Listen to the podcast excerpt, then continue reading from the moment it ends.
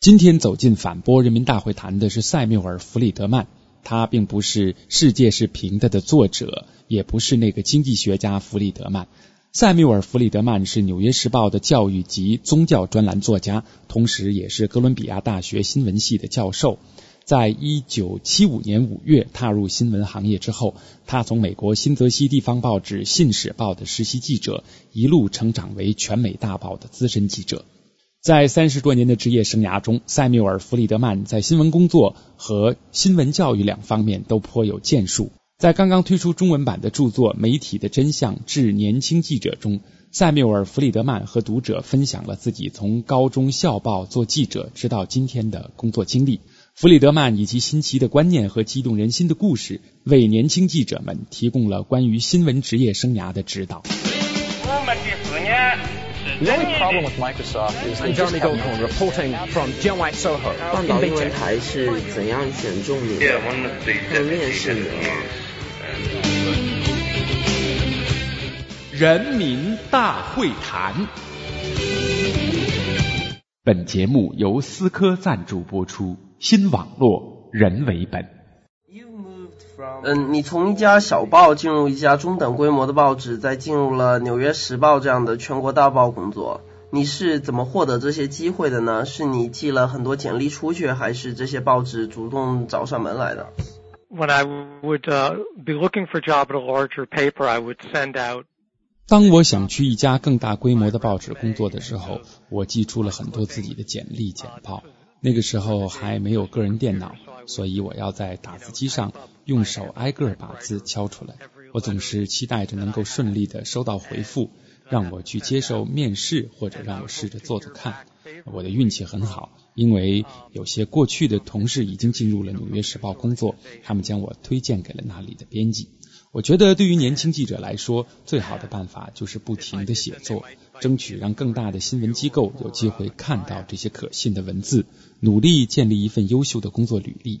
嗯，在《致年轻记者》这本书的序言中，你提到我宁可写那些默默无闻的人，也不喜欢写那些名人。你为什么这样选择？你又为什么把这个想法告诉你的读者呢？because I think that um, the people who are famous get so much coverage already.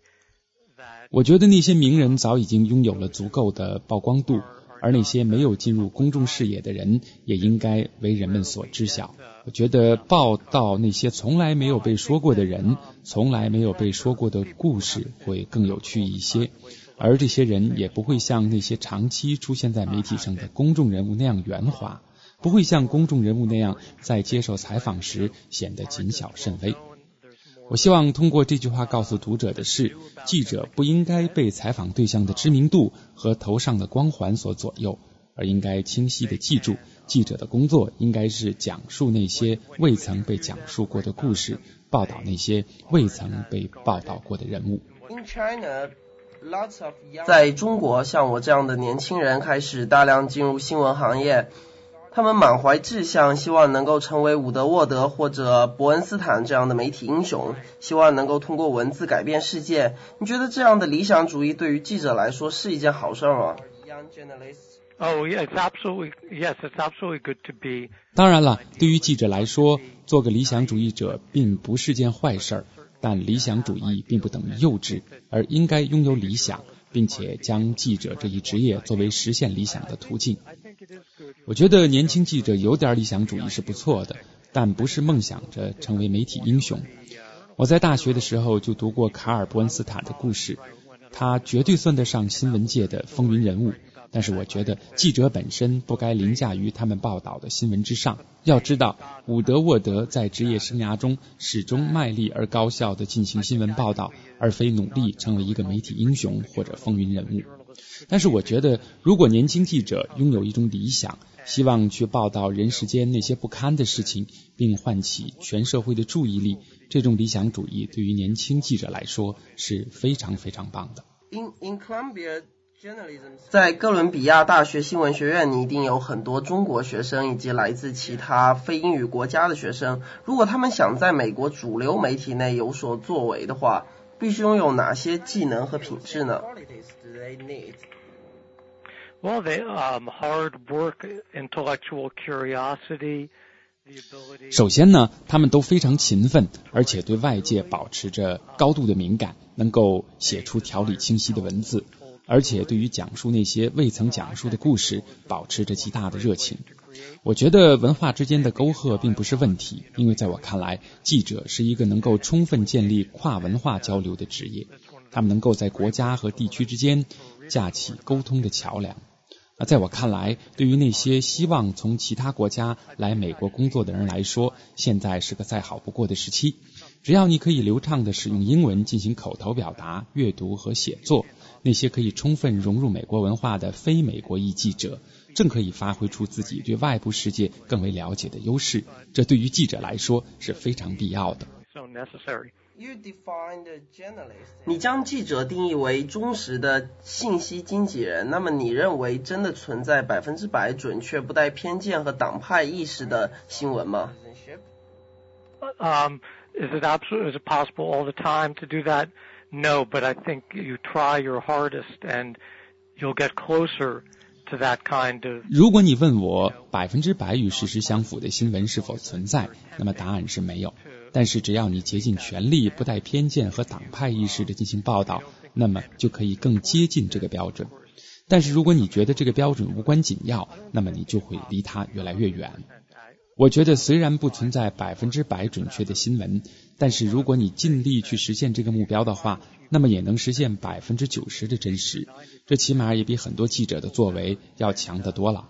Journalists otherwise would would settle for. When when reporting today's China，现在西方媒体在报道中国的时候，总是喜欢将报道方向引向民主以及新闻自由之类的话题。你认为为什么西方媒体喜欢采取这种报道方式呢？Maybe in a general sense, because Americans tend to view the world. 首先，一个比较常见的看法是，西方媒体总是用自己的价值观去看待这个世界。认为全世界都在追求西方的民主、自由和资本主义。当然，西方媒体之所以这样进行报道，还有可能是为了让他们的读者和观众更好地与报道中的故事产生关联感。我觉得美国的驻外记者，呃，我这里指的不仅仅是在中国的美国记者，还包括很多其他地区。他们的一个重要的局限就在于，他们很难用当地的语言与当地居民进行沟通。他们中的很多人也不见得都有机会学习当地的历史和文化。你会发现。那些最优秀的美国驻中国记者，都是能够流畅的使用普通话、了解中国历史和文化的记者，而不是仅仅讲述那些在北京和上海街头看见的奇闻异事。呃，至于说冷战思维的影响，我觉得冷战思维的表现就是将世界上的其他国家看成是美国军事和意识形态上的敌人，这就是冷战时期美国媒体对苏联的看法。但是换到中国身上，情况又不太一样。说到中国，这是我们第一次看到美国在冷战时期的对手以一个经济强国的形象崛起，而非军事强国的形象。在冷战问题上，美国人总是通过在经济领域相对于共产主义国家的优势，不断安慰自己，特别是在苏联经济崩溃的那段时间。那么你就会明白，他们将如何解读中国这样一个以马克思主义为基本政治理论，同时又在经济上经历着巨大飞跃的国家了。Now is you know this tremendous economic force in the world. Um, besides politics, um, business. 在政治之外，商业是影响媒体的另一个重要因素。上个月，因为默多克的影响，一份澳大利亚媒体撤下了关于默多克夫人邓文迪的报道。你如何看待这个事情呢？I, I just think I, I can't. I don't know too many of the details of that event, but I just think Rupert Murdoch in general has been a really terrible influence on media. 就这个事情而言，我很难做出评论，因为我不知道具体的细节。但是总体来说，默多克对媒体施加了非常非常可怕的影响，而且他还会用自己在媒体上的影响力反过来影响美国的政治议程。所以，因此发生怎样的事情，我都不觉得意外。那么，如何解决商业势力和媒体之间的这个问题呢？Well, I think it's difficult. In the United States, there used to be laws that. 我觉得这个问题很难解决。在过去，美国曾经有过相关法律来限制一家公司或者某个个人能够拥有多少媒体，主要指的是传统电视台。但是现在这样的法律法规已经不复存在了。现在不仅仅是默多克，还有很多媒体公司的市场份额远远超过了他们过去的上限。嗯，你个人怎么看待前段时间默多克要收购《华尔街日报》的新闻呢？Wall Street Journal。Well, I've actually, actually, you should look. I wrote an essay about that for the Jerusalem Post. Uh, that just ran about ten days. 我在差不多十天前为耶路撒冷邮报写过一篇文章，说的就是这个事情。我觉得这实在是太可怕了。如果这个事情真的发生了，那么这样一份广受尊敬的报纸就会名声尽毁，而且整个报纸都将弥漫着默多克的右翼政治立场。Today, almost everybody is talking about the demise of newspaper. 几乎所有人都在谈论报纸的消亡和新媒体的崛起。时代周刊也将代表着草根媒体的你评选为年度人物。你觉得新媒体的地位是否被过度的夸大了呢？Exaggerated. Well, I think it's hard to say. I think that. 我觉得这很难说，因为现在已经有很多很多网站了，他们中的一部分获得了很大的流量。他们正在改变媒体行业的版图。这件事情好的一面在于，更多的声音可以被听到。在传统的电视和广播之外，互联网上的网民也可以发表自己的见解。但是与此同时，他们在运作过程中也出现了一些不好的情况。他们对读者没有公正性方面的承诺，没有准确性方面的承诺，没有采用严格的编辑和把关机制。他们可能会让媒体变得越来越不专业。但是起码从现在看来，还没有太严重的负面影响。每次有新的媒体形态出现的时候，总是会掀起一轮争议。纸媒、广播和电视是善是恶，都曾经经历过争论。但是印刷机只是机器，而与价值体系无关。同样，互联网只是技术上的创新，也与价值体系无关。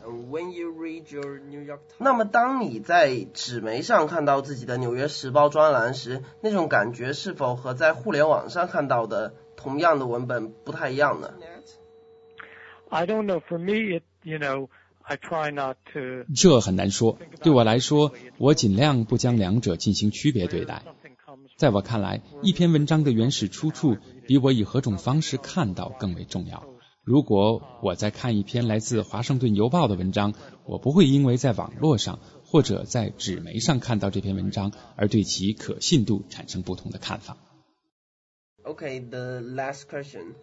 Last month. 嗯，最后一个问题。上个月，美国连线杂志的记者希望对几个 blogger 进行采访，但是这些 blogger 却坚持使用电子邮件进行采访，以避免被错误的引用。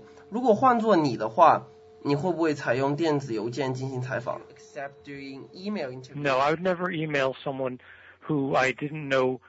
不会，我不会在无法通过其他方式确认采访对象身份的情况下，通过电子邮件进行采访。采访是所有报道的核心手段。如果你和某人面对面的进行交谈的话，你可以获得对方更高的真诚度。如果你用电子邮件采访的话，嗯，我觉得电子邮件是一个进行补充追问的好办法，或者在联系某个人的时候也非常好用，因为人们可以在任何地方进入自己的电子邮箱。但我觉得电子邮件无法取代面对面的交流或者通过电话进行采访的方式。反驳人民大会谈沟通体验源自思科，新网络人为本。本节目由反播制作，triple w dot antiwave dot net。